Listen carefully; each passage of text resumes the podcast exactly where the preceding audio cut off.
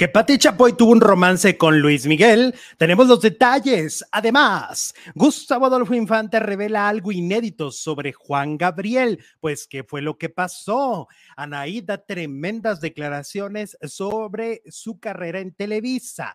Mari Boquitas confronta a Gloria Trevi. Eduardo Verástegui explota como nunca. ¿Qué pasó con el fraude sobre el tema del concierto de Taylor Swift? Además, Wendy recibe ya algunos de sus premios. ¿Qué está pasando con ella? ¿Es traicionada? Todo eso y mucho más. A continuación, iniciamos.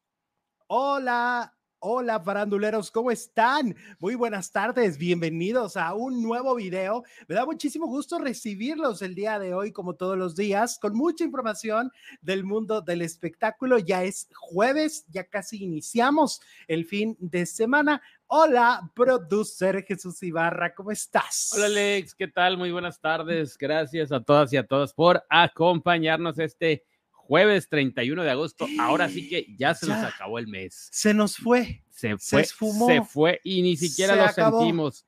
Bienvenidas, bienvenidos. Oye, quiero felicitar a un gran amigo hasta Los Ángeles, California, a Ramón Avilés, que hoy cumple años. Hoy es su cumpleaños, así que le mandamos un fuerte, fuerte abrazo happy birthday y que la pase increíble. Claro que sí, un abrazo al buen Ramón allá hasta Los Ángeles, por allá nos vemos, nos veremos pronto, si Dios quiere, pues para, para festejarlo como se merece. Exactamente, oye, que por cierto, este también está en doble festejo porque está terminando una maestría. Doble festejo. Está terminando una maestría que la verdad, tú sabes que ya estudiar cuando ya eres adulto es complicado, es complicado porque tienes obligaciones. Pues sí, porque se mezcla ya con tu trabajo, con toda tu rutina, pero aparte volver a tener este hábito, ¿no? De, del estudio no es nada sencillo y pues logró su maestría, así que felicidades por la maestría, felicidades por su cumpleaños, ¿no? Y felicidades pues por todo lo bueno que tiene en la vida. Es bien trabajador, es, el corresponsal de imagen televisión, es el corresponsal de Sale, el, de Sale el Sol. Oye, bueno, vámonos con el chisme a todo lo que da, porque Anaí decidió dar una entrevista. Fíjate, ocurre un fenómeno muy interesante que hemos hablado de él en algunas ocasiones, que es cuando estas figuras le dan una entrevista a algún periodista que más que periodista de espectáculos, es un periodista que, que está involucrado con otro tipo de notas, ¿no? Con noticieros, eh, y de repente van con ellos y les dicen, hoy voy a hablar como nunca y solo contigo lo voy a hacer. En el caso de Anaí, va y le da una entrevista a López Dóriga. Y yo me pregunto, a ver, ¿prefieres darle una entrevista a alguien que ignora por completo tu carrera? O sea, ¿por qué? Pues ¿Cuál sería la razón? El nombre de López Dóriga. Ajá, pero, pero eh, a lo largo de la entrevista, que además creo que va a ser eterna porque son tres partes, ayer ya subieron la primera. Yo estaba viendo esa. Te das cuenta que, Joaquín no conoce la trayectoria. De repente, de hecho, o sea, por ejemplo, ella ni siquiera le pone la suficiente atención, porque ella le dice, ah, bueno, logré mi primer protagónico infantil gracias a Pedro Damián en Ángeles sin Paraíso, bla, bla, bla, bla, bla, bla, ¿no? Y a los 10 minutos le vuelve a decir, oye, pero, ah, le vuelve a decir ella, no, acuérdate que mi protagónico, ¿cuál protagónico? Ah. tú, es que no tiene ningún antecedente. O sea, no, pues, no se prepara. No tiene, se lo acaba de decir. Se lo acaba de decir. Entonces le dice, ah, del que te acabo de decir, Joaquín, de Ángeles sin Paraíso. Dices, ¿cómo? Joaquín, hello, tierra llamando Joaquín, tierra llamando. Pero es cuando verdaderamente ni siquiera siento que, siento que, perdón por lo que voy a decir, que hubo momentos donde Joaquín se puso en blanco. Ajá. Que le parecía intrascendente lo que le estaba contando. Toda la carrera de Anaí. La vida de Anaí. Sabes que además ella al, inicio de la entrevista, o sea, a los 10 minutos ella ya ha llorado tres veces. No, ni siquiera un Kleenex le ha pasado. No, le pasó muchos Kleenex y todo, pero ella ya había llorado. O sea, imagínate en la, en la, en la primera parte de la entrevista, en los primeros 10 minutos, ella ya estaba en llanto. Porque algo traen ahí muy atorado de su niñez, siento yo porque empieza a hablar de, ah, no, pues empecé a tales años y empieza a llorar. Y luego, este, es que me hicieron bullying en la escuela y, ok, entiendo que el bullying fue duro, pero vuelve a llorar como si hubiera sido ayer, ¿eh? Entonces hay unas cosas ahí extrañas, a mí me parece, yo que lo veo desde fuera, que sí conozco la carrera de Anaí, que, me, que además, pues sí, es una carrera muy compleja porque iniciar de niños no es fácil. Y yo sentí hasta cierto punto que Joaquín López Dóriga quería un poco responsabilizar a los papás y un poco repartir culpas. Así lo sentí yo, que en las preguntas era como de voy a repartir esta culpa de por qué estás trabajando a los seis años, porque, bueno, ella empezó su carrera a los dos, ¿ok? Tiene, tiene 38 años de carrera y tiene 40 de edad. Y le decía a Joaquín, nunca había entrevistado con alguien que tuviera casi, o sea, prácticamente casi desde que nació, está en una cámara de televisión, ¿no? Y no por ser hija de, sino porque la familia lo llevó. Por ejemplo, de Angélica Vale o de Alejandro, bueno, de Angélica Vale. Sí, la presentaron desde chiquita ya en el medio, ¿no? Cristian Castro. Cristian Castro, pero Cristian Castro se alejó mucho tiempo, nada más estuvo en la. Julián Figueroa, o sea, los conoces desde niños, Muchas veces porque se toman fotos con sus papás famosos. Desde bebés. Desde bebés, desde el primer momento. Alejandra Guzmán la, mm, tenía unos meses cuando salió en el show de, de Silvia Pinal y Enrique Guzmán. Pero en el caso, de, Anaí, no tenía antecedentes de artista. No, ahí fue una elección de los papás y yo hubiera preguntado, o sea, yo sí hubiera preguntado, ¿Te sentiste explotada? ¿En algún momento sentiste que te habían, que se habían aprovechado y que te habían enviado a un mundo que tú no habías elegido a los dos años, porque tú no lo eliges a los dos años? Ellos se lo impusieron. De ahí ya no paró de trabajar. O sea, pero no fue por, no, porque muchas veces dicen, ay, es que la niña me pedía tanto ir a la tele desde el casting. lo que pasa es que a ella la pedían porque estaba muy bonita y era una, cosa ahí eh, de la simpatía. Era una niña estrella desde los dos años. Pero hasta qué punto, ¿no? E, e, esto finalmente ella, ¿qué hubiera cambiado? O sea, hubiera, siento que hay otras preguntas, pero no tanto lo que hizo Joaquín. La entrevista a mí en, la primera parte me queda de ver, sobre todo porque siento que Joaquín de verdad, hay momentos donde solo la deja hablar, hablar, hablar, hablar, y él se pone en mente en blanco y se nota porque no sabe lo que le acaba de decir. Eh, como bien dice Pati Chapoy, para hacer una buena entrevista tienes que escuchar, porque muchas veces la pregunta que viene es de lo que acaba de decirte la persona, ¿no? Eh, y siento que Anaí aventaba mucha info y de ahí podías agarrarte y él no se agarraba porque no la escuchaba. o no la consideraba importante, como dijiste tú, pues sí a lo mejor para ella es importante haber empezado a los dos años y haber hecho tal novela a los cinco, y para Joaquín, pues son niñadas. Ahora, súmale que parece esto una campaña política del marido, porque casualmente se destapa todo lo del marido, ella empieza a dar entrevistas así. Entonces también esto, esto pareciera... dama. Ajá, como que vamos a empatizar que quieren que, que empecemos a empatizar con la primera. Pues igual y las lagrimitas no es que traiga algo atorado, sino que es parte del guion. Ajá. Y bueno, ahí te va.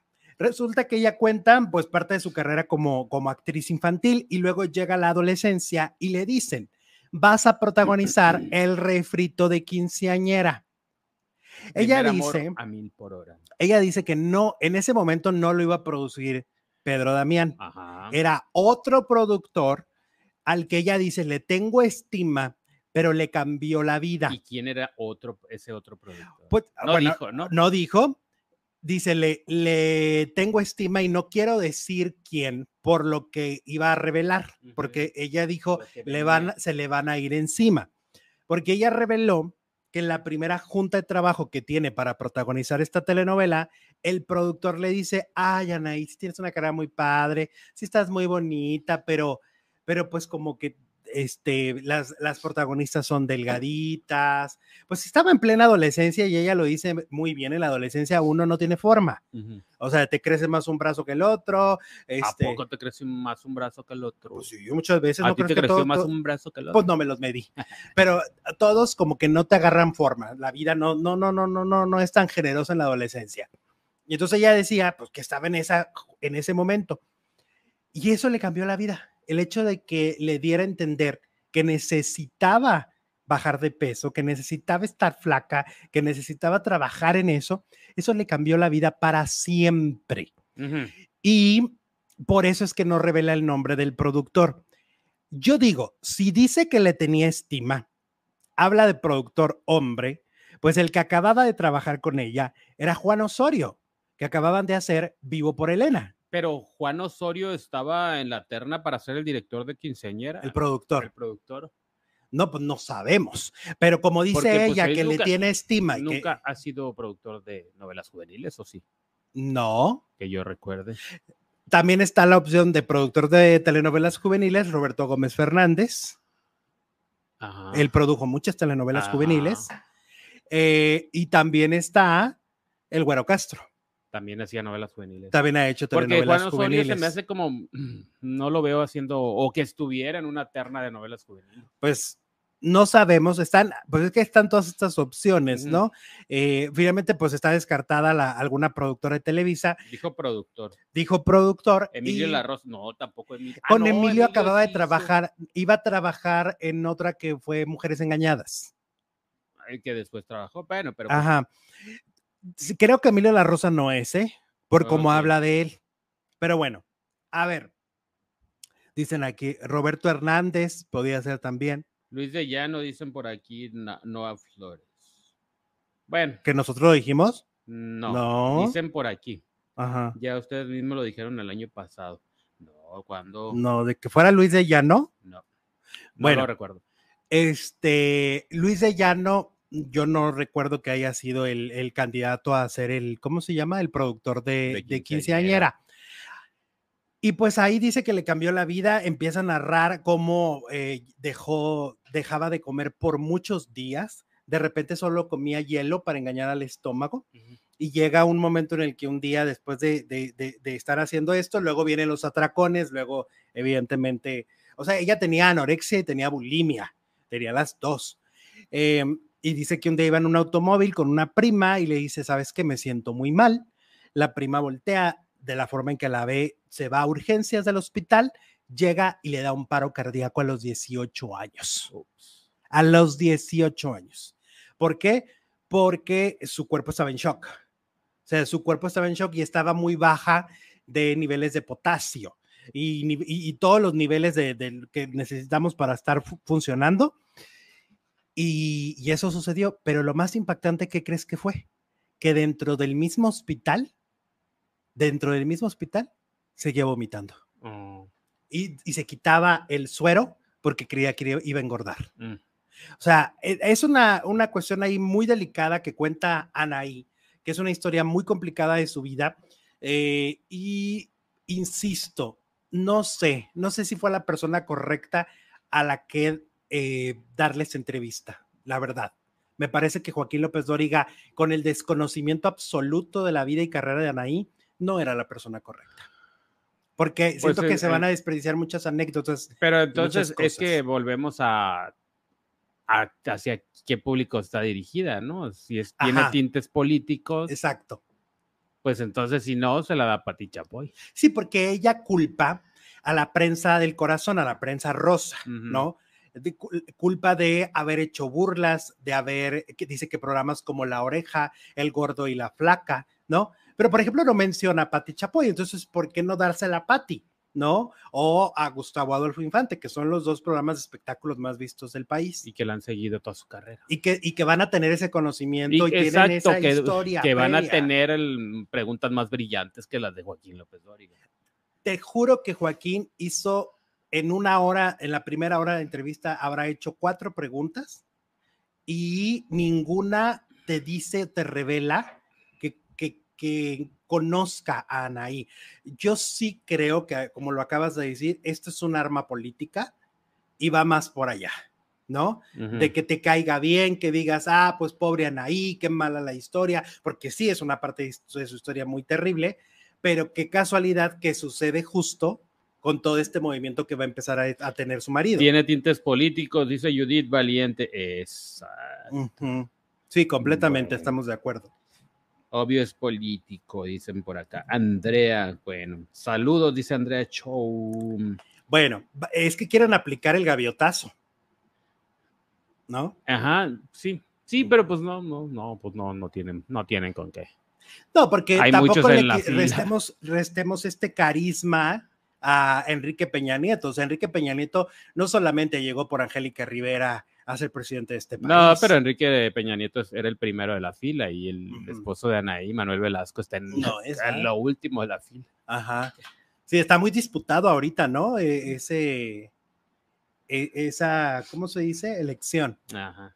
Bueno, oigan, recuerden que nos pueden apoyar si ustedes dicen, yo quiero apoyar a estos faldilludos, yo quiero mandarles un super chat desde donde estoy, quiero hacerme presente, quiero verme ahí en pantalla con este amor y cariño que les tengo a, este equipo de trabajo, lo pueden hacer a través de el super chat. Así que si ustedes ahorita deciden, bienvenidos. ¿Y crees que Patti Chapoy y Miki fueron amantes? Ah, caray. Ni en sueños, dice el 34%. De él no, pero de Sergio Andrade sí, dice otro 34%. Obi no, dice el 32%. Andamos, eh, está muy reñido, ¿eh? Está, fuerte la encuesta. Muy reñida y muy Pero se puso de pechito la Chapoy. Sí, también. Ella misma dijo, y pues interpretenlo como que algo así, ¿no? Sí, ahorita hablaremos del tema. Oye, vamos con Mari Boquitas, que definitivamente, si ustedes han visto la serie, que si no la han visto y la quieren ver en teleabierta, pues a partir del lunes. El lunes estrena en, televisión abierta nacional en México. Eh, ellas soy yo. Y... O sea que el lunes vamos a hablar el mismo idioma todos. el idioma de la Trevi. Pues yo, yo quiero ver los siguientes cinco capítulos en, en VIX. Yo quiero ver toda la serie y no puedo ver ni el tercero. ¿En cuál vas? En el segundo. Ay, qué vergüenza. bueno, total que ella soy yo. Em, si ven la serie, el personaje que es más víctima, que, que le ocurren cosas más terribles, eh, es el de Mari Boquitas. Aunque les ponen otro nombre, las peinan diferente. Ya lo explicaba hace ratito, vimos un video de un detrás de cámaras donde Carla Estrada lo dice claramente. Nadie se tiene que parecer a nadie porque no quieren que se parezcan. Porque esa es la intención. Esa es la intención. Entonces, por ejemplo, por eso Sergio Andrade pues, no, no te aparece ahí. O sea, el personaje de Javier, de Jorge Poza es lo buscaron totalmente Sí, totalmente diferente. Pues es güerito, ¿no? Él tiene ojo, ojo de color. Yo me acuerdo que. ¿Y Andrade no? Tiene, no. no tiene ojo verde. Este. No, pues no, no se parece, la verdad. Bueno, pues Mari Boquitas no, pues si hubiera sido como, si así de feo como está Sergio Andrade, imagínate que hubiera sido como Jorge Poza, pues, el triple de... No, hubiera sido bien complicado que la sacaran de ahí, ¿no? Porque era un galanazo de telenovela. Ah, pero pues nada que ver, ese señor estaba bien feo. Bueno, luego de que Aline Hernández también hablara en las redes sociales y arremetiera en contra de Gloria Trevi, diciendo, ella no soy yo, ni no, ni nada por el estilo pues Mari Boquitas también a través de sus redes sociales mandó una reflexión que muchos toman como indirecta. Nunca seas prisionero de tu pasado. Fue solo una lección, no una sentencia de por vida, dice María Raquenel a través de Instagram. Em, y bueno, pues mira, yo creo que Mari no debería estar molesta con la serie porque desde mi punto de vista, Gloria verdaderamente sí le, le... La está tratando bien. La está, pues está mostrando su, su historia como pues, la más terrible de todas. La más castigada, la más... La más despreciada, todo, o sea, de verdad, la más golpeada, todo, todo, todo, todo, todo lo malo le pasaba a Mari.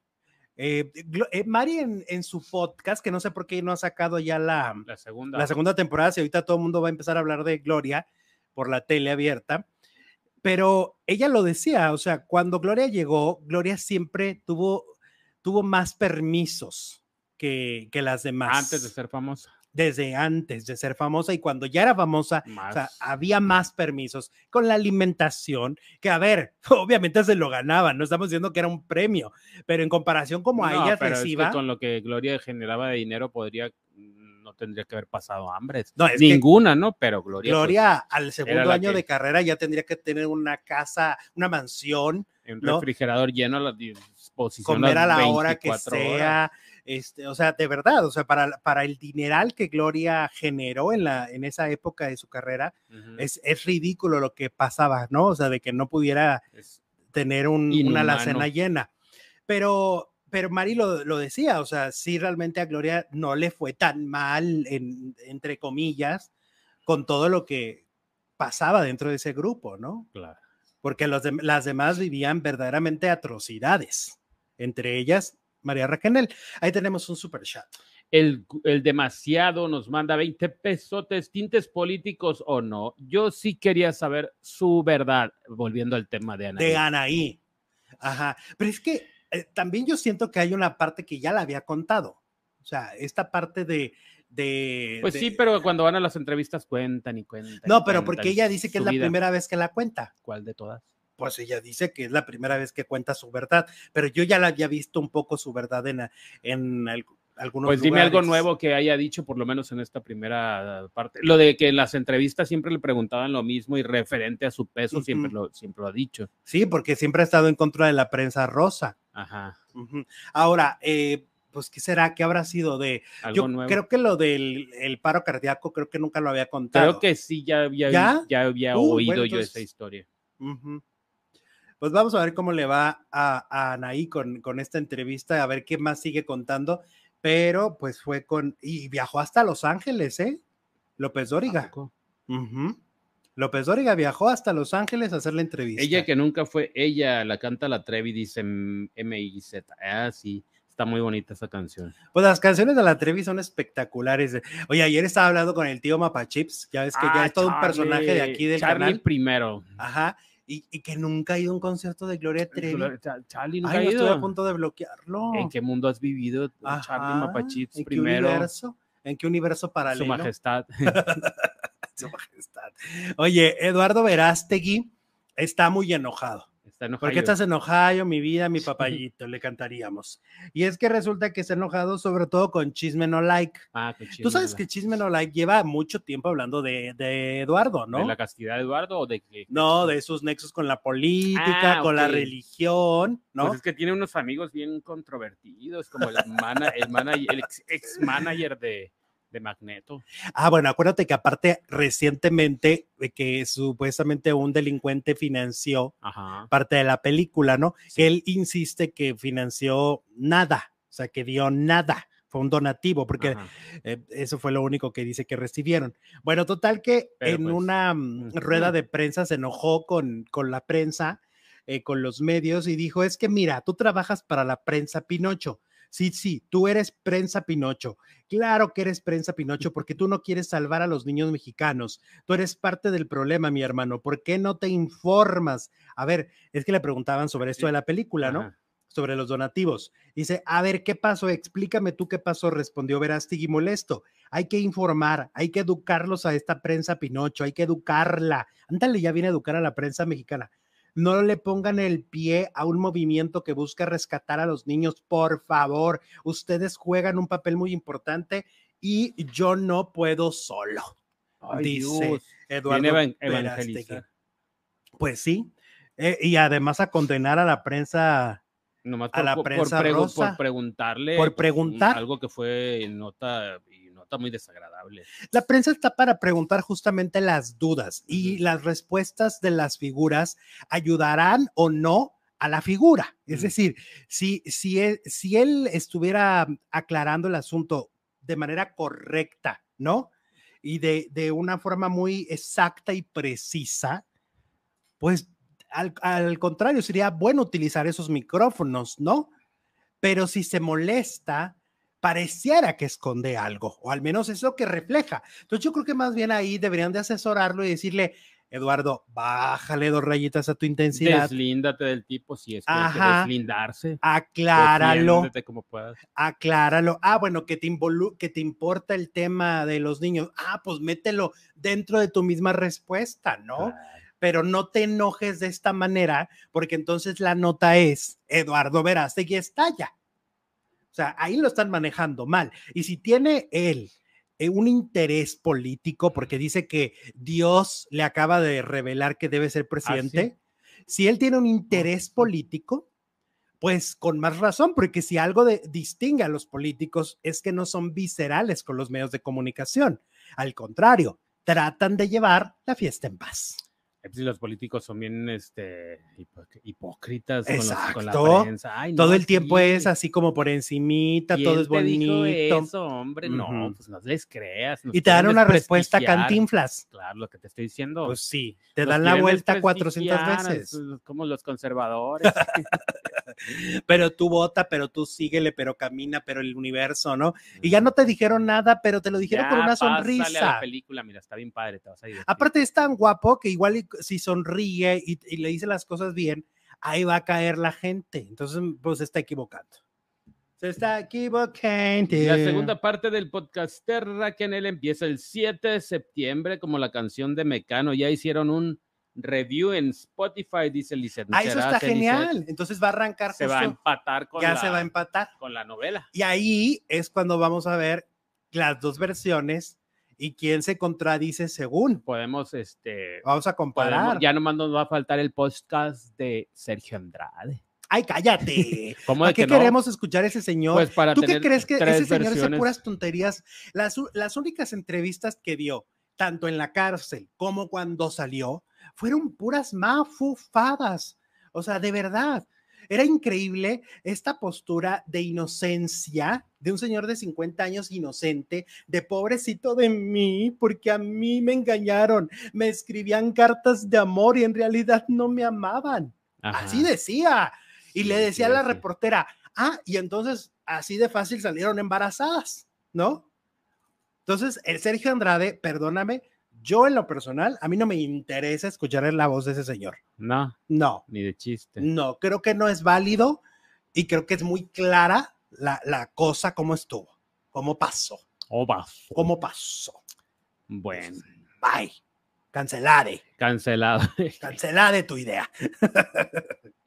Qué malo eres. No, sí. Qué malo eres. Yo dando ideas así geniales y brillantes. Puras mafufadas nos va a decir este señor. Ah. Antes diga que está libre por obra del Espíritu Santo. Alexito, ¿y viste cómo lo defendía Gloria? Dice Fe. Yo sí.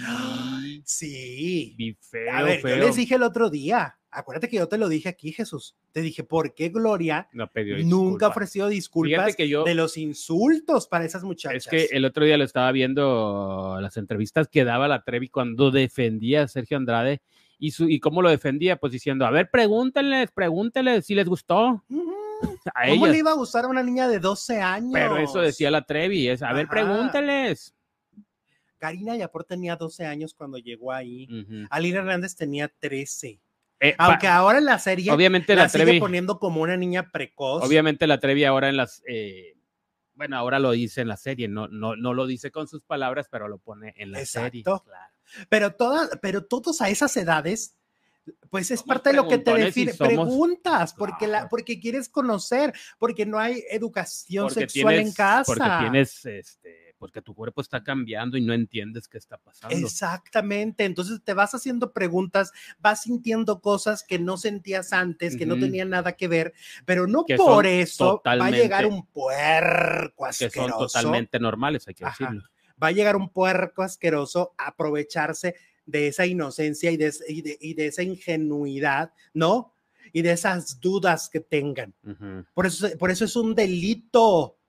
O sea, a mí a veces me, me, parece que Gloria ni siquiera sigue teniendo claro que todo era un delito. Todo. Todo. Todo lo que ellas vivieron fue un delito. Pena, pero a mí no me gusta la serie de la Trevi, dice Rocío Ortiz. A ti y a mucha gente, mi Rocío. Pues, Te digo, yo no puedo pasar del segundo capítulo. No puedo con el Sergio Andrade. Ay, pues ya emparejate en el 16, ya. Pues Mañana ya el 16 te saltas, siempre te andas saltando todo el contenido. Pues, Eso no es nuevo. Pero yo sí le tenía fe a esta serie, dije, sí la voy a ver desde el principio, pero no. ya la perdiste. Mm. Ya no eres un hombre de fe. No. De, de la serie. Necesito una evangelización de Eduardo Verástegui. Oye, vamos con Anel y Marisol, su hija, y es que ya respondió el eh, yerno de Anel, de Anelita, eh, que se llama Javier Orozco. Ya ves que a Javier, pues lo culpó y, le dio la responsabilidad de, empezar el pleito con la familia y que un día le gritó muy feo, ¿no? Y que Marisol se puso del lado del esposo y bueno, eso es lo que dijo Anel pues ya Javier habló y dijo lo siguiente, sí fue una discusión acalorada, pero definitivamente jamás en la vida ni mi esposa ha insultado a su mamá con una palabra altisonante, con una palabra que la denigre como lo que salieron a decir. Fue una palabra muy fuerte que a su propia madre le diga algo así. A mí en 10 años de estar en esa familia, jamás me ha tocado ver que Marisol le falte al respeto de esa manera y mucho menos tener la intención de hacerle un daño físico, jamás. Al mencionarle si deseaba enviarle un mensaje a su suegra, Javier Orozco, únicamente mencionó, ella sabe perfectamente de lo que se trata y sabe perfectamente lo que nosotros siempre hemos pedido. ¿Ok? Entonces él niega haberle gritoneado a su suegra, niega que Marisol le dijera palabrotas a la mamá y pues aquí lo, lo que está pasando es que tachan entonces de mentirosa a Anel Noreña. Una vez más. Ajá. Pues le, están tumbando el evento. Es que el evento se lo vienen tumbando desde los 80, desde que se divorció del PPP. El PPP pedazos. El primero en tumbárselo fue el gran príncipe, ¿no? Ajá. Y ahora, pues, su propia familia. Oye, el que se mantiene calladito, calladito es Pepito, ¿no? Pepito. Este José Joel. José Joel es el que no, no, no está figurando en el, en el agarrón familiar no hay billete yo no sé pues no no no se quiere involucrar. Yo creo que no se quiere involucrar porque quiere seguir vendiendo boletos ah, porque a raíz de, de haber de, de, que murió su papá su carrera como que tiene más shows no o sea tiene muchos ingresos gracias a, a que le hace homenaje a su papá. A su limpia imagen vamos a decir. Ajá. Yo creo que no se quiere involucrar dice para qué me meto para qué salgo embarrado capaz que luego le sacan cosas no capaz Sí, sí, sí. Sí, sí, sí. Efemérides, tenemos efemérides. Dale. Princesita Susi del día de hoy se cumplen nueve años de la muerte de la Tucita. Ay, ¿Te acuerdas de la Tucita? Sí, es, era mamá de Fernando Lozano, ¿verdad? Del que tiene un podcast, el conductor de Monterrey. Ah, a ver, gente, gente de Monterrey. Gente regia. Gente regia que amamos. ¿Verdad que sí? Fernando era hijo de, Oye, que va a estar marcando ni en Monterrey. No, que no era el actor de, de, de nada o sea, Llamas. Ay, es que ya por eso tengo la duda, porque yo ya me hice bolas. Pues bueno, ya ella era hija de. Ya me va a estallar la cabeza. Ella era hija de Pedro Infante en la película. Ajá, ¿Te acuerdas de la película? Claro, que la han repetido, bueno, ¿Cuántas, cuántas veces en el ADN del mexicano esa película? Oye, que las que van a repetir este fin de semana son las de Gloria Trevi que van a repetir la, la de zapatos viejos, ah, pelo suelto, preparación para el primer capítulo de ellas soy yo. Ajá. Pelo suelto. La, la, que era horrenda era la de la papa, La última, la, última que, hizo. Había, había hasta este poposita. Se, se, despidió como las peores, no como las grandes. Porque le fue muy bien al principio. Pero en las últimas ya no. Porque en la primera estaba Sergio Jiménez y estaba Humberto Zurita. Y el, el flaco, este, el travieso, ¿no? No, ¿cuál travieso? travieso Claro que no, era el Maromero Páez. Sí. Ajá. El Maromero Páez en zapatos viejos. Zapatos viejos, es cierto. Ajá. Sí. Y este, y Alma Muriel. Ándale. En zapatos viejos. Y este, pero en la primera, pues como que iba, o sea, había un elenco ahí como interesante, ¿no? O sea, Sergio Jiménez, Humberto Zurita, pues eran actores. Había presupuesto, había mucho presupuesto, lo que no había era una buena historia, porque, ah, qué mala. Pues las van a repetir este fin para calentar los, los para ponernos a la Trevi a toda hora, un maratón de la Trevi, lo queremos ver. ¿Cuál quieres ver? ¿Los zapatos, el pelo suelto o la papa sin... ¿Fueron tres o cuatro? Tres nada más. Fueron tres. Sí. Yo vería mm, la de los zapatos viejos. Es la que estaba en el orfanatorio. Ajá, que salía Cherlin. Que salía Cherlin, claro. Esa mera. Había una que la hicieron en Acapulco, ¿no? Eh, se me hace que es la de pelo suelto. Eh, donde salía Humberto Zurita. Esa. Esa mera. Bueno, ahora vamos con eh, este caso de los boletos de Taylor Swift. mucho se ha comentado que hubo muchísima gente defraudada eh, porque había gente que venía de otros países o de otras ciudades a Ciudad de México para ver este show, que es uno de los shows más impactantes que existen en la actualidad. Pero entre los estafados estuvieron dos influencers que son muy mediáticos. Uno es Pablo Chagra, que es de TikTok, y otro es Ricardo Peralta. Em, primero, Ricardo Peralta ya aclaró que él, ya te acuerdas que especulamos y dijimos, oye, pues perdió que 50 mil pesos o algo así, ¿no? Y no los perdió porque a él no le, él no compró los boletos, se los iban a regalar. Mm, bueno. Ok, él fue a la fiesta de Wendy Guevara y ahí se encontró con una persona que se llama César que ya ellos se encargaron, sobre todo Pablo Chagras, sí publica la foto de este estafador. Se encuentra e, a este tal César, que según dicen lleva años haciendo lo mismo. Hay páginas en Facebook y páginas en Instagram desde hace muchos años eh, diciendo, él es un estafador, no caigan con él, él roba, no les va a dar sus boletos. Y aún así... ¿Cómo se llama? César no sé qué. Y entonces, en el caso de Ricardo Peralta, él dice que este hombre se le acerca en la fiesta de Wendy y le dice, oye, vas a ir al concierto, yo trabajo en Ocesa. Y le dijo, no, no voy a ir. Ah, pues yo te doy los boletos, tienes que, yo te doy los boletos. Y entonces dice que empezó a decirle, sí, mañana, pasado, y un día se los manda en PDF. Le manda los boletos Pero gratis. Sí. A él se le hace raro. A él se le hace raro que los boletos sí tengan nombre cuando debería decir cortesía. Sí. Entonces dice, se me hace extraño, pero pues igual dije, pues ok. Pues Gratis, pues, hasta. Sí, claro. Eh, y entonces cuando se forma y, ya va a pasar, pues le dicen, no, joven, sus boletos son clonados, estos, estos boletos ya pasaron por puerta no sé qué hace tanto tiempo. O sea, si Ricardo llega 20 minutos antes, hubiera pasado con boletos y, la persona que sí los compró se hubiera, quedado, afuera. O sea, si hubiera llegado primero. Exactamente. Así es como funcionan las clonaciones. Pero entonces, ¿qué ganaba el tal César N. Fabs? Aquí ah, está el nombre. Si no les cobró un centavo. No, no, no, Fabs es otra chica. Ah. Ahí te va. ah, César N. sí, César, César. A ver, lo que ganaba supuestamente es hacerse amigo de estos influencers. Ahí se mm. estaba ganando a Ricardo Peralta. Si hubiera llegado al primero y hubiera entrado, pues amigazo para toda la vida. Amigazo porque se está ahorrando 50 mil pesos. Claro. Entonces se vuelve, se vuelve súper amigui.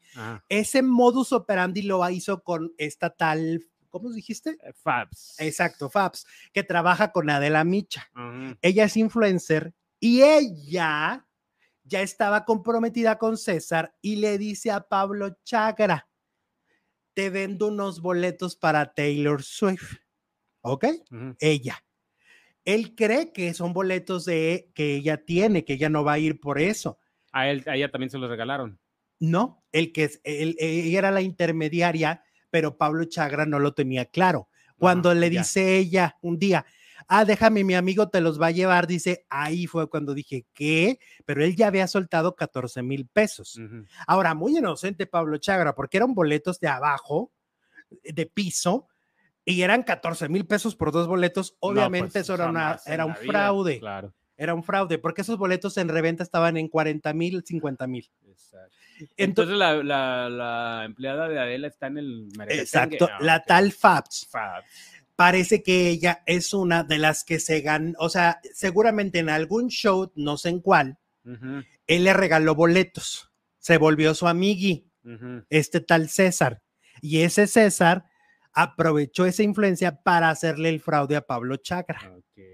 Ok, entonces a Pablo Chagra sí le robaron 14 mil pesos, a la loba a Ricardo no le robaron nada. Mira, lo que dice Fabs es que este individuo previamente les había proporcionado entradas legítimas para otros eventos, lo que generó confianza en su reputación como vendedor confiable de boletos. O, sea que ella también cayó entonces, ¿no? Sí. Según Fabs, César se hace pasar por trabajador de Ocesa con nexos con Ticketmaster. Así se gana la confianza de los influencers y los fanáticos por igual, eh, ella, esta artimaña lo llevó a ser recomendado por la conductora a sus amigos cuando se enteraron pues de que venía eh, Adela, digo que venía Taylor. Taylor Swift y Fabs hace un video donde explica todo.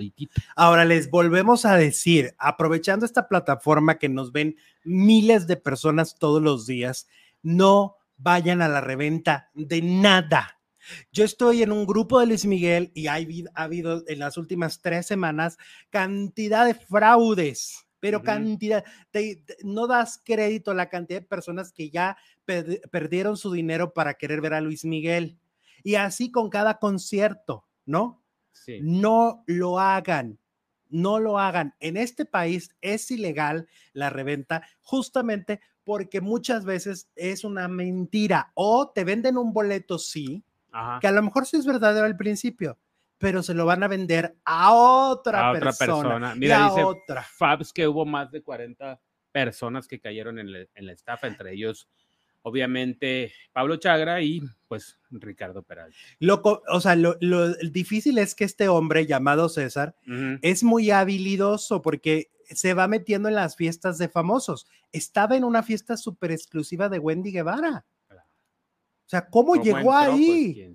y además, si llevan tantos años denunciándolo en redes sociales y tantos años poniendo su foto, hay grupos de Facebook de todos los que han sido robados por él y lo sigue haciendo. para que, sí la puso Pablo Chagra. Y no es alguien que conozcamos. No, nosotros no. Alguien que venga del inframundo. Que, no, no. Que yo conocí a un César que también, pero no, no es. Aparentemente ya está muerto, entonces. Sí, no, no es.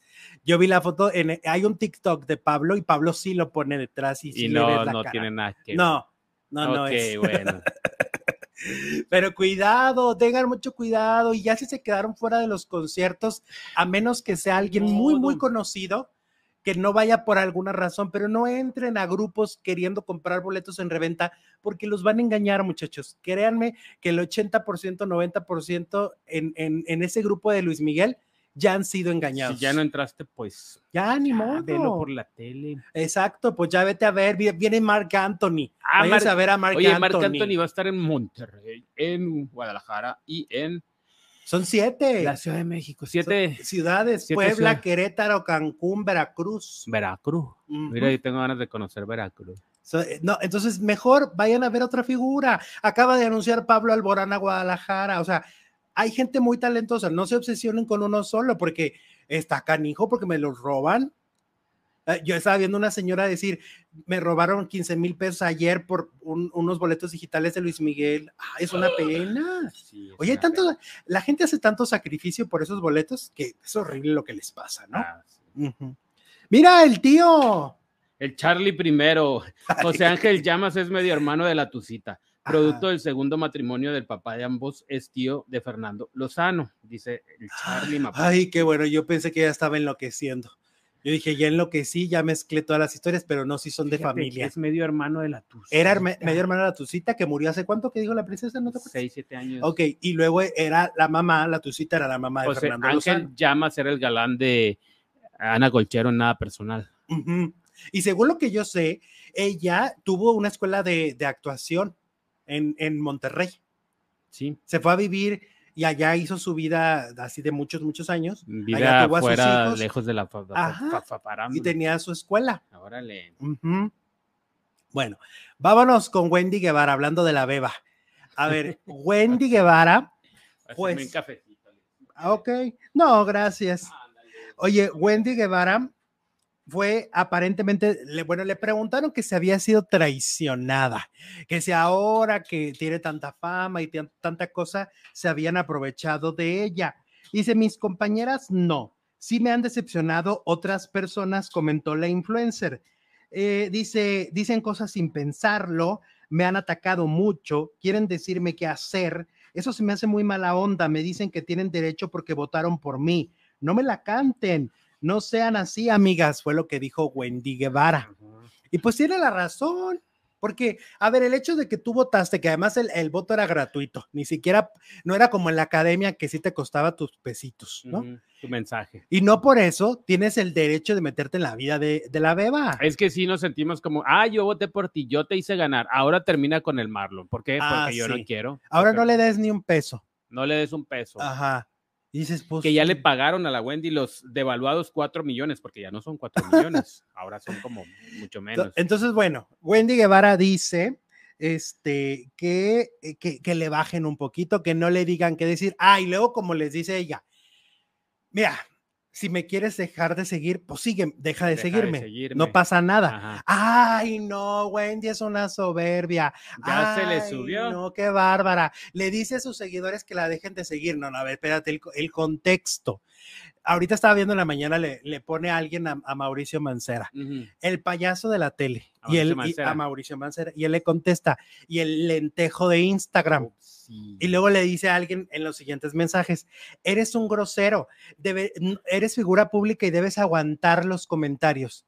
Y entonces él les responde, nadie tiene por qué aguantar comentarios ofensivos de amigos, familia, fans o lo que sea. O sea, ya porque te siguen, tienen y porque dicen que eres figura pública, ¿tienen derecho a insultarlo? No, no sé. No, no manches. ¿Cuál beba, la beba Galván? Dice No, la Ay, Luis, no te hagas tonto, no finjas por convivir, porque bien que saben que mi Wendy es nuestra beba aquí en este programa. Aquí es la mera mera. Es la reina de. tener un peluchito de la Wendy. La reina de reinas. Y ni modo. Y la queso. Y la queso. Y la queso. Eso, mi Ale. Yo con Wendy forever, dice Patricia. García. Se parece como, el otro día la estaba viendo. No se parece como a Marta Julia, ¿no se te hace? ¿Quién? Pues la beba. No, Jesús. No. Ay, como que te hacen falta comprarte otros lentes. No, estos están. Oye, vamos con Matilde Obregón. Eh, pues sí, su terrible historia de la muerte de uno de, sus hijos. Sigue saliendo más información, ¿no? Eh, a través, ya ves que mm, también estaba la hija de Enrique Burak. Sí. Que, que, es un comentarista deportivo, y pues salieron más detalles de esta muerte tan inesperada y que, bueno, fue provocado obviamente por un accidente que Matilde ya habló a través de redes sociales, ya comentó que, que bueno, pues están obviamente devastados. Afortunadamente, su otro hijo se va recuperando, porque pues eso también era muy fuerte escuchar que el otro también estaba en una en un peligro, ¿verdad? Y bueno, esto sucedió en Valle de, de, Bravo. Eh, y bueno, pues ahora salieron más detalles a través de Javier Poza, que son detalles que le proporcionó Enrique Burak. Según comentan los gemelos, hijos de Matilde Obregón, junto a varios amigos, entre ellos Tania Burak, hija del comentarista, se encontraban celebrando el cumpleaños de uno de los jóvenes y en algún momento del festejo, uno de ellos sacó cohetes que llevaban con él los encendió y una de estas chispas muy pequeña cayó en un sillón que estaba en ese balcón, causando un fuego muy leve. Ocho de los doce chicos que se encontraban en la casa subieron hasta el balcón para intentar apagar el incendio, cargando con ellos varios garrafones de agua, según relató Poza. El exceso de peso ocasionó el derrumbe y fue ahí cuando el balcón colapsó por el peso. Lamentablemente, cuando iba cayendo, la estructura giró y le cayó encima a los cuatro chicos que habían decidido no subir, entre ellos Paco, que murió. O sea, él ni siquiera subió al balcón y le cayó encima. Sacaron a todos excepto a Paco. Hasta el momento ni Matilde ni ninguno de los involucrados han confirmado dicha información. Miren, la verdad es que lo hemos comentado aquí la, vida es tan sorpresiva de cómo a veces termina. ¿Te acuerdas a, la que hacía estas muñequitas? ¿Te acuerdas que se murió en su casa, que por una estructura que tenía también, que la que había iba para, que había sido para el proyecto de Flans? ¿Te acuerdas? Ah, sí, eh, sí, sí, sí. La que hacía los, esto de la Virgencita, please. Ajá. Y, murió en su, y murió en su casa por, también por una estructura que ella construyó, una, una cosa que ella hizo especial, ¿no? Claro, Y que se cayó de ahí, una silla, ¿no? Tenía una, una silla. que, que, como elevador. Exactamente. O sea, hay veces que las muertes pueden ser absurdas, pero infinitamente dolorosas, como es el caso. Es una tragedia lo que se vivió y realmente cuando escuchas la narrativa, pues simplemente fue que no aguantó el peso por un, por un pequeño incendio. O sea, ¿qué hubiera pasado si a lo mejor solamente dos de ellos hubieran dicho vamos a, arriba y apagamos el incendio? Pero como subieron tantos y con, y con garrafones, pues colapsó. Y les cayó el techo encima. Y les cayó el techo encima a los, a, los, que, no habían, a los que habían decidido no subir. Entonces, qué fuerte historia y qué tragedia para Matilde Obregón. qué triste, qué triste. Y qué impresionante, ¿no? Al ser gemelos, pues eran igualitos, hemos visto las fotos, entonces ya no está uno, pero lo va a seguir viendo en el otro, es como si fuera el, o sea, no el mismo, ¿no? Pero pues, pues alguien igualito. Sí, porque pues hasta las voces se parecen, no solo lo va a seguir viendo, lo va a seguir escuchando tal vez.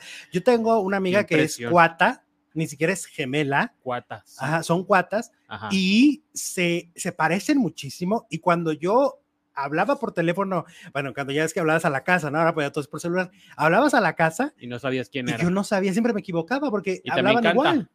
Y también canta. También. también canta, o sea, y son muy parecidas. Entonces, ya nada más a veces, pues en la vida se van distinguiendo porque a lo mejor una subió de peso o se pintó el cabello, ¿no? Ahí es donde las distingues. Pero si, decidieran andar igual por la vida con el mismo look, ¿no? Como es en el caso de los hombres pues los hombres, ¿qué nos hacemos? No nos hacemos casi nada en el cabello, casi todo, o sea, como tú lo dices, lo va a seguir viendo, lo va a seguir escuchando de alguna u otra forma y debe ser muy, mm, muy complejo el tema. Muy difícil, ¿no? Muy, difícil. porque pues, eh, ¿qué va a decir? O sea, me pongo en el lugar del chavo que quedó vivo y parece, él mismo cuando se ve en el espejo, ¿no? Va a ver a su hermano.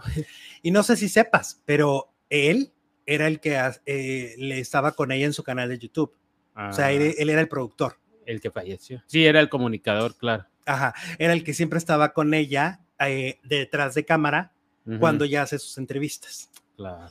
Entonces, ¿te imaginas?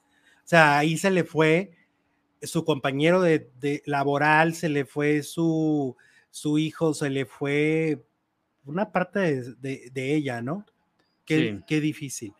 Bueno, vámonos, vámonos también con Natalia Jiménez, que acaba de hablar. Mira, de repente uno ve las figuras, las ves empoderadas, sonrientes, lanzando discos, ¿no? Y muchas veces no sabemos lo que hay detrás de cada persona. Y es el caso de Natalia Jiménez. Natalia Jiménez se divorció en plena pandemia. En plena pandemia, después de cuatro años de matrimonio, decidió divorciarse ya con una hija y dice que fue porque prácticamente cuando le preguntan algo bonito de tu matrimonio, ¿qué crees que dice? El vestido. Nada. Nada. Nada. O sea que en su matrimonio no hubo nada rescatable. lo único, pues obviamente que fue mamá. Pero de ahí, de la relación, habla ella, no hubo algo rescatable. Pero además esto le, e-, es algo que, ella no había contado y que lo va, va a sacar un documental. Yo creo como el que sacó Laura Pausini en Amazon, donde va a contar cómo durante eh, todos esos años de relación ella no pudo volver a México porque el marido no la dejaba. O sea, el marido le decía, no, no, no, aquí en España, aquí te quedas, aquí, aquí. Oye, aquí, de aquí no te mueves. Y descuidó su carrera. Pues la tenía en la cárcel prácticamente una cárcel. Eh, ahora él tiene a la hija, o sea, tiene la custodia compartida. Entonces la hija vive una semana con él y una semana con ella. Yo digo, ¿qué? ¡Wow! ¡Wow para Natalia! Que desde donde está, corre. Cada semana tiene que regresar a, a, Florida, donde tiene un departamento, y estar una semana con su hija y luego volver a trabajar y luego otra vez. Oh. O sea, una cosa ahí de agendas muy compleja. El, este, el ex marido no está tan de acuerdo que la hija venga a México con el argumento que es muy peligroso, que no sé qué. Eh. Apenas acaba de permitirle que la trajera a Acapulco. Ah, Apenas. ¿Y cuántos años tiene la niña? Seis. Uy, bueno, falta mucho para que sea mayor de edad. Mucho tiempo pero desconocemos esta historia, o sea, realmente no sabemos. Natalia es tan alegre, siempre está tan divertida, tan... Jamás lo hubiera pensado. Que trae, trae cargando ahí una historia, ¿no? Bien difícil con la que todavía está ahí luchando, porque, porque, para, o sea, como una mamá, eso es lo que a mí es donde ahí entra la polémica, como una mamá no tiene el poder de decidir si su hija viaja con ella. Ahí, ahí te dice lo complejo del asunto, ¿no? Y cómo ella sí ha sido muy complejo el, el, divorciarse y ser mamá al, mismo tiempo. Entonces, bueno, está interesante esto. Esto ya lo contó con Adela Micha. Por si quieren ver la entrevista completa, ahí está con Adela. ¿Qué dicen? Eh, Diana Eras dice, chicos, acaba de subir Wendy un promo a su canal de Resulta y Resalta. Ahorita que se acaba el programa lo veo. Ah, sí, ya lo subió desde ayer. Es el anuncio del reality show. Eh, el reality empieza el 8 de septiembre. Es el día que inicia, el viernes 8 de septiembre. Lo van a empezar a subir a VIX y ahí arranca lo que está pasando y lo que vamos a ver cómo qué está sucediendo Todo esto que comentábamos de que andaba buscando departamento, de que se iba a ir a vivir con Nicola, que siempre no, de las fiestas, las fiestas obviamente, que ya trae una cámara eh, 24/7. la 24/7. Así que es va a estar divertido y sobre todo creo que también si saben hacerlo bien nos va a, a mostrar cómo la fama puede ser una aliada, pero también puede trastornar la vida de cualquier persona. Y yo creo que lo primero que va a cambiar para ella no es ella, mm. será su entorno. ¿Tú crees? ¿Tú crees? Y vamos a empezar a ver esos transformes, vamos a empezar a ver los transformados, porque es lo primero que cambia. Acuérdate, por ejemplo, que yo sé que era ficción, pero en el premio mayor, lo primero que empezaba a cambiar era la, la mamá de Huicho. que llegaban ahí, ay, Huichito, yo siempre te la Mamá. La, mamá. de Huicho, los hijos de Huicho, empezaban a cambiar inmediatamente. La única que no cambiaba era mi Rebequita, Laurita León, la tesorito. Sí. Ella siempre fue. Y a la pobre de Sasha, ¿no? Y que la maltrataban. sí. y luego, pero, eso va a ser. bueno, ya entrando en, ese, en esa novela, la que elegía el número era Sasha y era la que no. Ajá. Correcto. Y, el, y, era la que no. O sea, el, reality show de Wendy Guevara va a ser como el premio mayor, ¿no? En la vida real. Por eso puede ser muy interesante. Si los que están en la producción, si los que están detrás, que se me hace que es la misma productora de la casa, eh, tienen esta visión de entender que lo bizarro y lo que pueda rodear a Wendy puede ser un gran contenido. es como si se hubiera sacado la lotería la Wendy. Claro. Oye, que hasta el, ¿cómo se llama? El novio, el explotador, el chichivo de la veneno. Ah. Pues no, no se manifestó con la Wendy a decirle de cosas, porque la Wendy habló de la veneno y habló de él. Obviamente es el gran villano que ahora quiere hacer equipo con la veneno que ya falleció y decir que eran que se adoraban, pues no es cierto, porque bueno, en la serie lo vimos que como la explotó, Ay, destruyó la vida, pues ahora quiere destruírsela a la Wendy. ¿A poco hasta él se manifestó? Sí, como Ay, Dios mío. Oh, te digo, te digo que la, lo que pasa, lo que va a pasar con Wendy es más interesante el entorno que lo que ella misma haga. Porque lo que ella haga a partir de hoy es lo que han hecho todos, trabajar muchísimo, sesiones de fotos, programas de televisión pero como el entorno va a cambiar. salió de la casa de los famosos no ha parado de chambear todo eso de la Ni va a parar. Aquí viene. Mira, dejé a propósito a mi Sole Soledad. ¿Por qué creen? ¿Por qué creen? Se nos convirtió en nuestra fuente corresponsal en Argentina. Es citada en medios mexicanos, mi Sole. ¿No has visto el, el link que subí al grupo? De la, de, ¿Te acuerdas que nos comentó Antier acerca de Jorge Martínez, que vive en un asilo y tiene problemas económicos, algo así. Ah, pues eh, el debate de Culiacán lo, lo, lo, hizo nota y la citan como fuente. Ok, muy bien, por Sole Soledad que nos dio esa información y gracias a los que ven nuestro programa y nos toman como fuente. Muchísimas gracias. Este... Ahí te puedes ver, mi Sole. Oye, por cierto, Wendy, yo estuve checando el boletaje aquí en Juárez ya casi llenó la parte de abajo del teatro, que es lo más cercano y lo más caro. Es lo más caro, ya casi lo llenó. Donde falta muchísimo es arriba. Ah, pues igual y si voy y compro allá arriba. Pero ni vas a ver nada. No mm. se ve bien, te lo juro. No se ve bien. No, arriba no se ve bien. No, no. Es que sí está muy alto, ¿verdad? Sí, son, grandes. Es mucha la distancia. y una vez vi ahí a, Silvia Pasquel, pues más bien la oí. Y no le hace como la tesorito que camina entre los pasillos. Y se va a ir a subir hasta ahí arriba. A saludar. La Wendy. A la beba. Dice Mario Palomar, nos manda 100 pesotes. Wendy Guevara se nota que a raíz de ganar la casa de los famosos cambió su actitud. Yo soy su fan, pero hay que reconocerlo. Chequen el canal de Eden Dorantes, el mismo le dice, Wendy, no pierdas tu esencia y ella se queda en shock. bueno, yo creo que está todavía muy lampareada. Está muy lampareada. Debe ser muy difícil salir y que ahora todo mundo quiere algo de ti, ¿no? Sí. Todo mundo quiere algo de ella, para bien o para mal. Foto, una, un dinerito. Un abrazo, dinero. Claro. Este, fíjate que hasta la loba que ganó, Ricardo Peralta, que ganó en Masterchef, ganó solo un millón. Dice que al siguiente día tenía mensajes y mensajes pidiéndole dinero. Pidiéndole dinero. Yo creo que la Wendy los únicos que no van a cambiar son los que siempre le han pedido dinero. Le van a seguir pidiendo.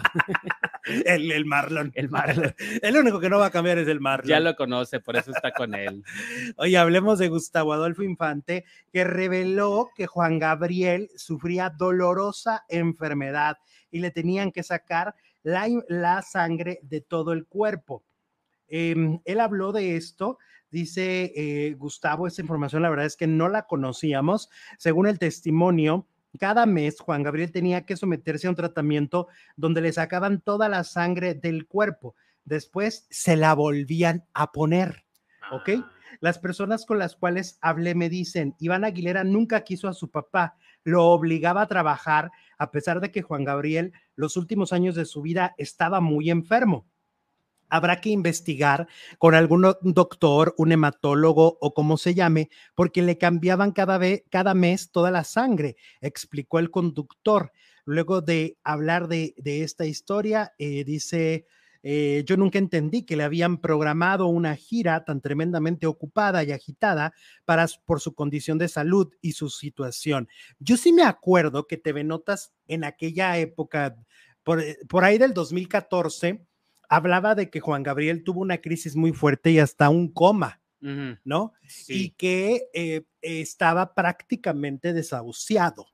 O sea que, es que en algún momento hay revistas de TV Notas dijo que Juan Gabriel tenía cáncer. Exactamente. Y jamás lo desmintió ni Juan Gabriel, obviamente, ni sus representantes ni nadie. Por eso sí es, sí es extraño, y, tiene razón Gustavo Adolfo, de que le hayan agendado una gira tan, tan apretada, ¿no? Una gira tan, tan exhaustiva, porque no paraba. Esa semana que, que murió había estado en Los Ángeles el viernes, descansaba el sábado y, el, y el domingo estaba aquí, pero eran conciertos de cuatro horas.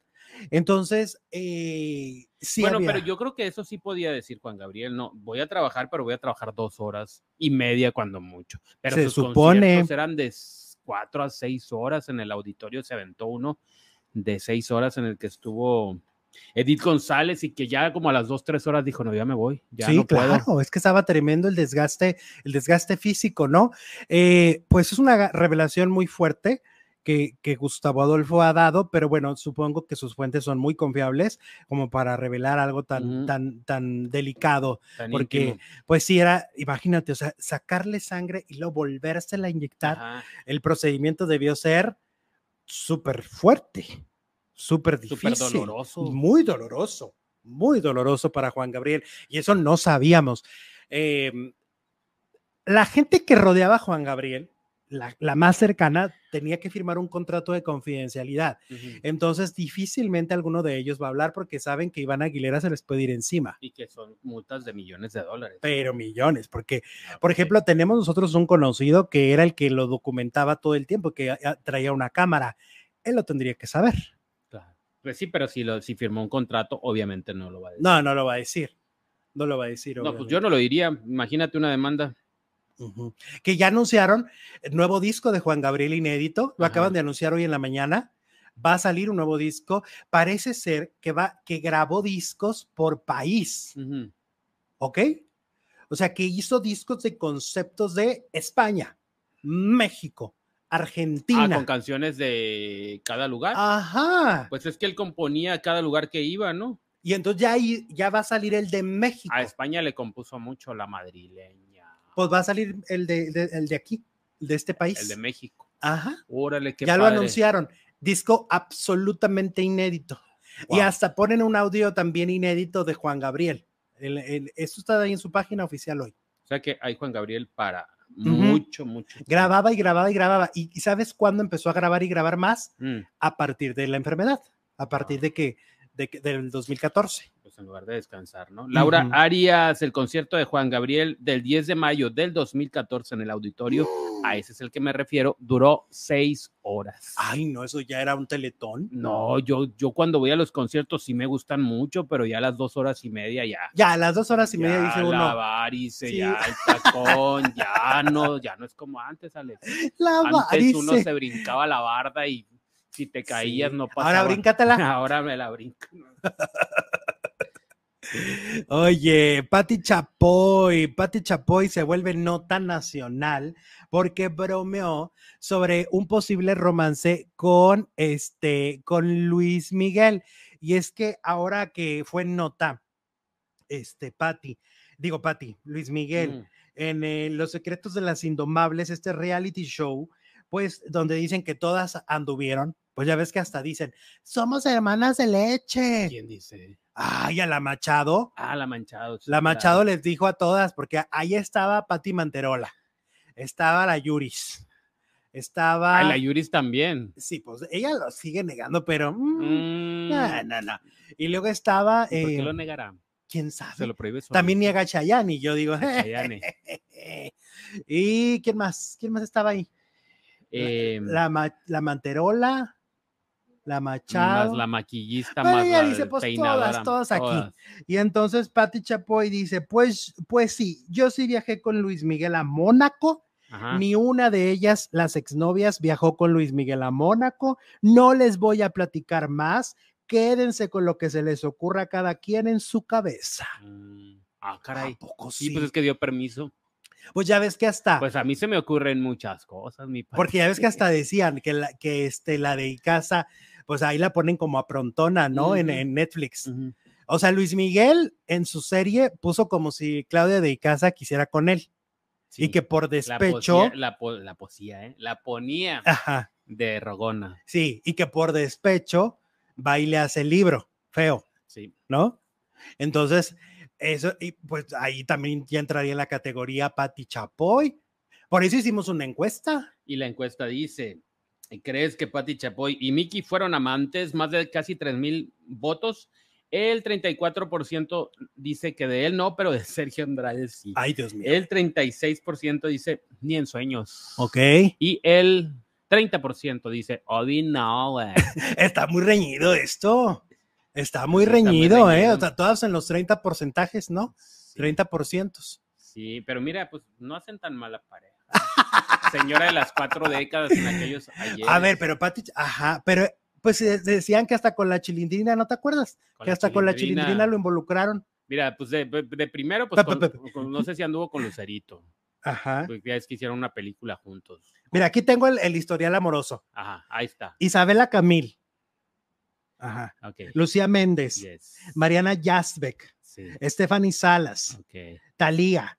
Alejandra, Alejandra Guzmán que, Talía se le andaba muriendo, ¿viste? Ah, sí, tuvieron un, accidente. Sasha Sokol. La Guzmán, la Sokol. Ajá. Daisy Fuentes.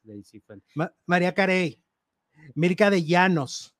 Es que de, Daisy Fuentes en adelante son las oficiales. Bueno, Mariana Yazbek. Ajá. De Stephanie nunca supimos hasta que. Hasta que salió embarazada. Pero de, de, María Carey o de quién? De Daisy Fuentes Daisy en adelante es cuando ya las hacía públicas. Mariana Sewane. Mariana, no, es Mariana Ella dice. No, ella dice que no. que ella nunca ha dicho que fueron novios, que se dieron cariñito y se consolaron cuando él terminó con María Carey y ella con el tema. Y la Buenfil. La Buenfil. Verónica Castro. Ay, también Verónica la Castro. Tigresa. Ay, no seas mentiroso. María Félix. Ay, no, ¿cómo? Ay, ya vas a empezar a inventar. Ay, no manches. Y Patti Chapoy. Sara García. y la Chapoy. Chachita. Chachita. Bueno, pues ahí están las historias eh, que el día de hoy queremos Mira, contar. espérate, espérate que nos falta una. Mira lo que dice el Charlie Mapachit. ¿Qué? Maya Caruna también. también anduvo con Luismi. Oye, entonces sí es cierto lo que dice la Machado. ¿Eh? Pues de que todas en la farándula son hermanas. Son hermanas de Milk. o sea, de, Ay, qué corrientes somos. Ay, no, no, qué vulgar, qué bárbaro. ahorita te das cuenta. vámonos, vámonos, a la segunda transmisión a Alejandro Zúñiga Telenovelas, porque el chisme no para, el chisme no se detiene. Alejandra Ábalos, Alejandra Ábalos también. Ay, no, pues. Todas las Alejandras de la farándula. Oye, pero Miki, ¿qué onda? Pues era una. ¿Era una por este, por día o qué? Una por, pues, no sé. ¿Qué onda? Vámonos, vámonos y regresamos. En Sofía Vergara, sí, Sofía Vergara. Sofía Vergara, que se la peleaba con Cristian. Ah, eh, ¿quién más? ¿Quién más? Había, había una. Ah, bueno, ahorita regresamos. Key del Castillo, dice Luisito. ¿A poco Key del Castillo? Ay,